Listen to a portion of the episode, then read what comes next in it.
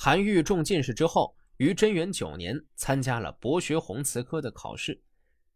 在考试之前，他写了这封给韦舍人的信，希望得到对方的引荐，扩大影响。生活在那个时代，只有在一定地位上才能够施展济世的抱负，走援引之路也不得不然。再说，作为一个长期受封建儒家思想的熏陶，不愿卑躬屈膝与急切求援引的内心矛盾也是可以理解的。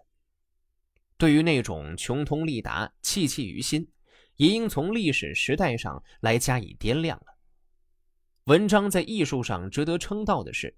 借助于形象生动的比喻、委婉含蓄的语言和结构上的曲折回荡等手段，表达了主题。比如，信中的怪物指的是韩愈本人，而能解救他的有力者，指的是能举荐人才的显贵。文章写怪物和有力者的关系，其实是在暗示人才与显贵的关系。怪物周围有水的时候。变化风雨，上下于天不难也。但是如果离开水，那就没什么作为了。这是暗指人才遇上困境而不能施展抱负，而有力者有能力救怪物，而且是一举手一投足之劳。可见人才能否被取见，只在显贵们的一念之间。除此之外，该书信虽是写给当时韦舍人的求见信。但作者下笔不是直接陈述自己的过人才华，也不是赞赏对方的推贤举能，而是借类似庄子寓言的风格与色彩以言志这一别出心裁的方式，融书信体与寓言于一炉，写法新奇，字里行间自有一种自命非凡的倔强和慷慨凛然的气概。某月某日，韩愈叩拜。南海的水滨，长江的岸边，传说有一种怪物，大概不是普通的鳞甲动物所能相比的。假如它能得到水，那么变风化雨，在天空上上下下一点儿也不难；如果没有水，那么就会被困在方寸之间了。就算并没有高山、大丘、远徐、险隘的阻隔，然而困于干涸的地方，不能自己找到水。被小小的水缆所嘲笑，这是非常可能的。这时候，如果有一位有力量的人同情他的困窘，并把他运到水里去，这不过是举手之劳罢了。但是，这种怪物呀，却自负于自己的与众不同，还说：“烂死在泥沙里是我乐意的，但要我俯首贴耳、摇尾乞灵，那绝不是我的心意。”因此，就算有力量的人经过，也看惯了，像没看见一样，到底是死是活，实在难以预料。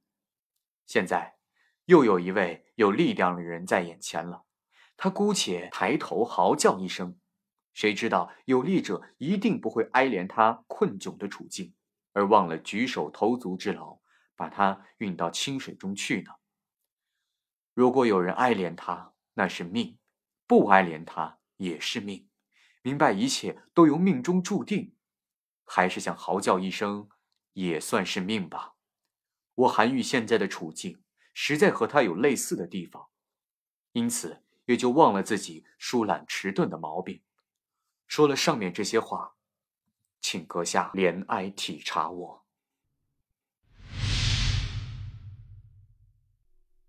从题目就能看出来，这是一篇回复别人的文章。放到现在，就是一篇反诽谤的澄清文。这是王安石对司马光给他的清官、生事、征吏、拒谏、怨谤五个罪名进行的反驳，是古代的驳论名篇之一。王安石对司马光这两个人实在是值得说道一番。两人都是惊天伟地之才，堪称一朝豪杰。两人本来惺惺相惜，是一对好朋友，然而他们却在同一时间活跃于朝廷，并因为政治观点不同，成为一生的劲敌。在庙堂之上，司马光和王安石是死对头，彼此都认为对方的执政方针荒谬至极，彼此都觉得自己比对方高明，比对方正确，比对方更了解国情，所以在争夺权力的过程中，两人丝毫都不客气，用各种手段向对方痛下杀手。斗争的结果是王安石获胜，司马光从宰相宝座上被赶了下来。王安石和司马光虽然面对北宋积贫积弱的国力所采取的措施截然不同，但他们以天下为己任的政治抱负是相同的。正因为此，这对好朋友因政治理念的分歧虽无友谊，但相知甚深。王安石变法不久，遭到许多人的反对，其中有欧阳修、苏轼、苏辙等人。司马光作为大臣，坚持自己的观点。当他发现改革可能会给国家带来灾难的时候，他公开反对王安石的变法。而作为朋友，他又三次给王安石写信，劝谕王安石不可用心太过，自信太厚。王安石便是在收到他写的信之后写的此文。最后，司马光没能劝住他。辞去朝廷职务，离开京城，隐居洛阳，用了十九年的时间编撰《资治通鉴》，以示不问政事。安石敬白，昨日来信指教，我觉得私下与您交往深厚密切，已非一朝一夕。可是议论国事，时常与您意见不同，这大概是由于我们所采取的方法不同的缘故吧。其实想要勉强多说几句，最终也必定不被您所谅解，因此。只是很简略的附上一信，不再一一替自己分辨。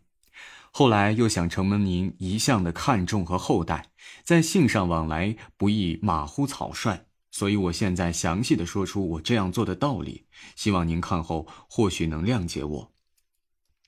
本来知书识礼是读书人所争辩的，由于在名义和实际的关系，名义和实际的关系一经辨明。天下的是非之理也就解决了。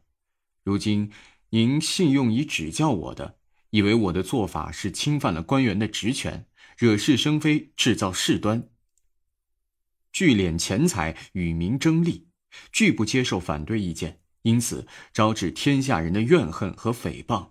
我则认为，遵从皇上旨意，在朝堂上公开讨论和修订法令制度，责成有关部门官吏去执行。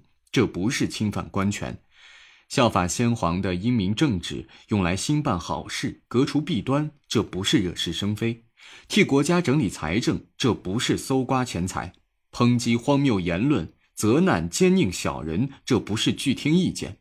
至于怨恨和诽谤如此众多，我早就预知他会这样的。